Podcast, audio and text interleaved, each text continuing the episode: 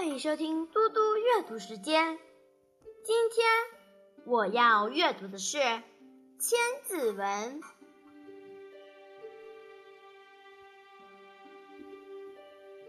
单独完事，巨木囊香，以犹未味，熟尔圆强。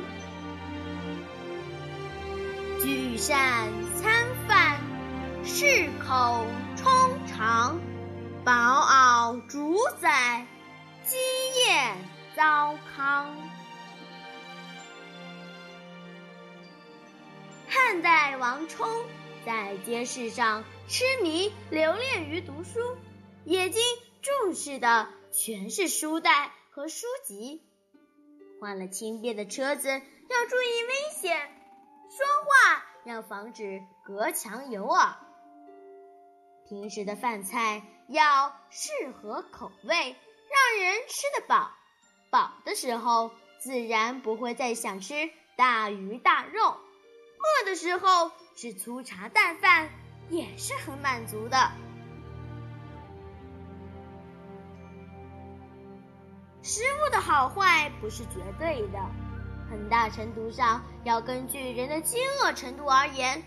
一个人很饱的时候，给他吃非常好吃的东西，他也不觉得可口；当他非常饿的时候，给他再差的食物。他也吃得津津有味。所谓饥不择食，就是这个道理。我现在来为大家讲一个故事：闹市读书。王充是东汉时期著名的思想家，从小酷爱学习。学府中的藏书都被他读完了，他便挤时间到书市上去读书。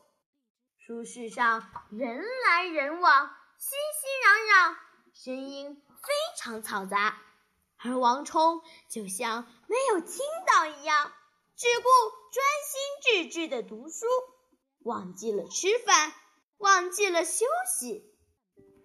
卖书的老人被他这种精神所感动了，于是对他说：“你以后尽管来这里读书吧。”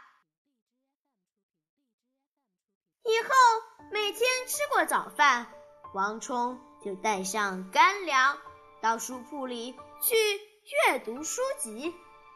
不问春夏秋冬，不论晴天雨天，他读了。一册又一册书，终于读遍了诸子百家的主要著作。后来，国学的王充写成了中国思想史上的一部巨著《论衡》。